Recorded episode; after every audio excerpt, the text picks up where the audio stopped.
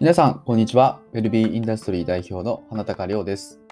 この番組は四六時中仕事のことを考えているベンチャー社長の花高がああだこうだ言いながら頭がいっぱいになった時にだけ不定期にビジネスのことを配信しております。はい、えー皆さんお久しぶりです。えー今日は、えー2022年の、えー7月の9日になっております。で、え今日のテーマなんですけども、えー失ってから気づく当たり前じゃないことというテーマでお話ししたいと思います。はい。えーということで、えーまあ、世間で今どういう状況かと言いますと、え昨日ですね、えー奈良の大和西大寺駅という場所で、え安倍晋三さんが、まあ、射殺されたというような出来事が、え昨日ありまして、えーかなり僕もショックというか、へこんでおります。はい。えっ、と、まあ、大和西大寺駅っていうのは実は、あの、僕、学生時代よくいた場所なんですよね。うん、奈良、奈良の大学院にいましたので、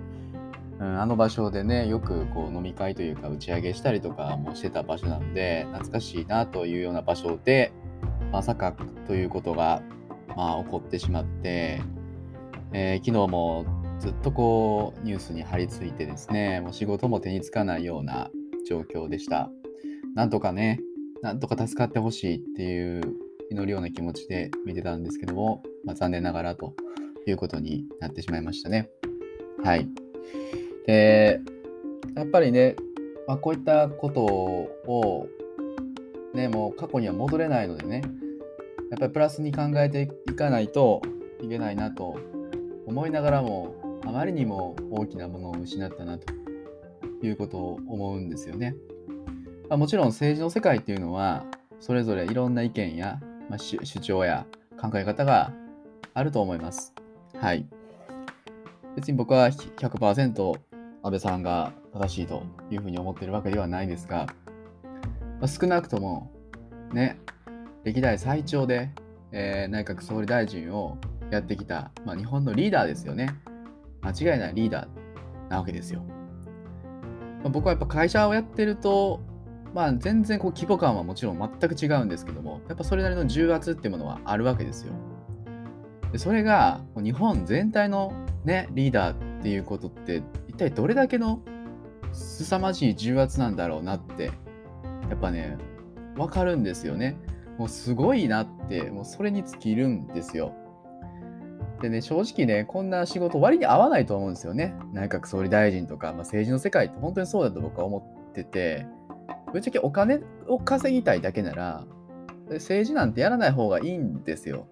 自分で会社立ち上げて儲かりそうな業界でね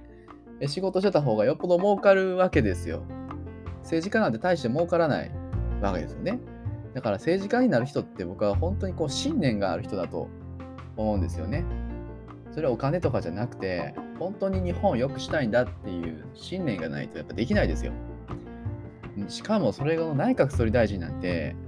まあできないですよ。本当にね日本を良くしたいっていう思いがないと絶対できない仕事なわけですよ。ま、それのそれが一番強くね本当に愛国者というか日本を良くしたいっていう思いが強かったのが僕安倍さんだと思ってるんですよね思ってたんですよずっと。うん、でその誰よりも日本を良くしていきたいって一番こうリスクが高い自己犠牲の塊ですよねそういったところででもそれでもや俺はやるんだっていうので戦ってきた人を失ったっていうのはものすごくものすごく日本にとってそして世界にとって大きな損失だなと思います。うん。でやっぱりねこういう何かを失わないと気づけないところってやっぱありますよね。これはいつも僕は僕も言ってるところなんですけど改めてそれをま痛感したとこですよね。うん。実際ね8年8ヶ月内閣総理大臣をやっていた時って皆さんそんなに安倍安倍さんすごいなっていうのって日々感じてないですよね多分。むしろなんかなんかここムカつくなとかなんかこう桜の会とかなんか盛りかけ問題とかなんかそういうところとかねそういったとことばっかり見てたという人も多いと思うんですよ。でもいざこういうふうに失ってみるとああ意外とすごかったよなとか、ね、世界からこんなに、世界中の、ね、首脳首脳陣からこんなにね、メッセージ届く人って、まあいないですよ。うん、っていうことなんですよね。うん、やっぱ失ってから気づく偉大さみたいなものがあると思うんですよね。うん、でこれって、まあ、何でもそうですよね。まあ、例えば、えー、恋人と別れて、ああ、実はあいつってあんないいとこあったあったのになって、ね、気づく人もいるかもしれないし。うん、で、まあ、僕たちの、ね、いつも言ってるところで言えば、やっぱ健康ですよね。健康ってやっぱ失わないと気づかないんですよね。うん。だとか、例えば、歩くという行為ですね。自分の足で歩ける。これって、当たり前のようでやっぱ当たり前じゃないですよね。例えば介護施設とかね、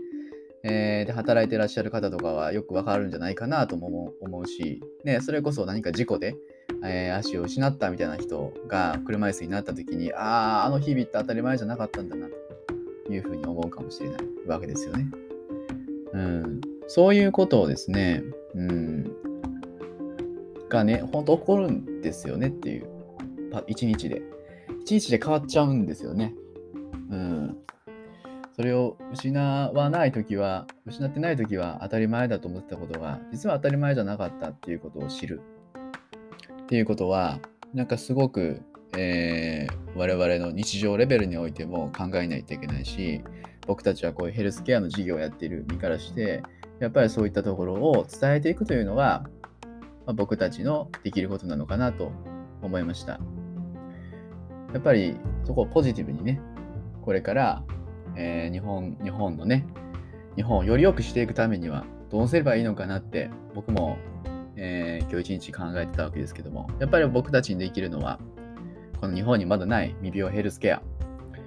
の、えー、この業界を作っていく、産業を作っていくっていうことかなと、改めて、まあ、思い直したということになります。ぜひね、皆さんは、皆さん自身もじゃあ自分に何ができるかなと。ね。この日本を良くする。まあ日本っていうとね、あんまりちょっと大きな話になりますけど、まあ、周りの人ですよね。結局それが一番大事なんですよ。目の前の人、身の回りの方に、えー、を良くする。身の環境を良くする。一人でもたくさんの人が、まあ、幸せに暮らせる。その当たり前だと思っている幸せな日常が当たり前に続くようにそしてそれが当たり前じゃないことを気づく。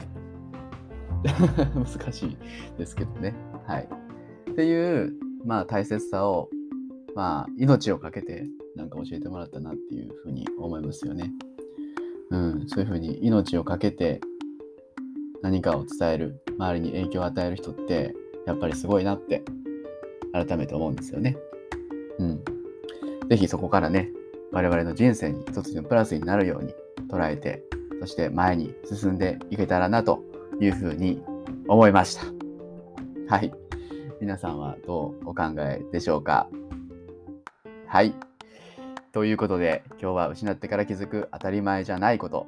というテーマでお話ししました。今日お話ししていたのは、ウェルビーインダストリー代表の花高亮でした。本日もお聴きいただきありがとうございました。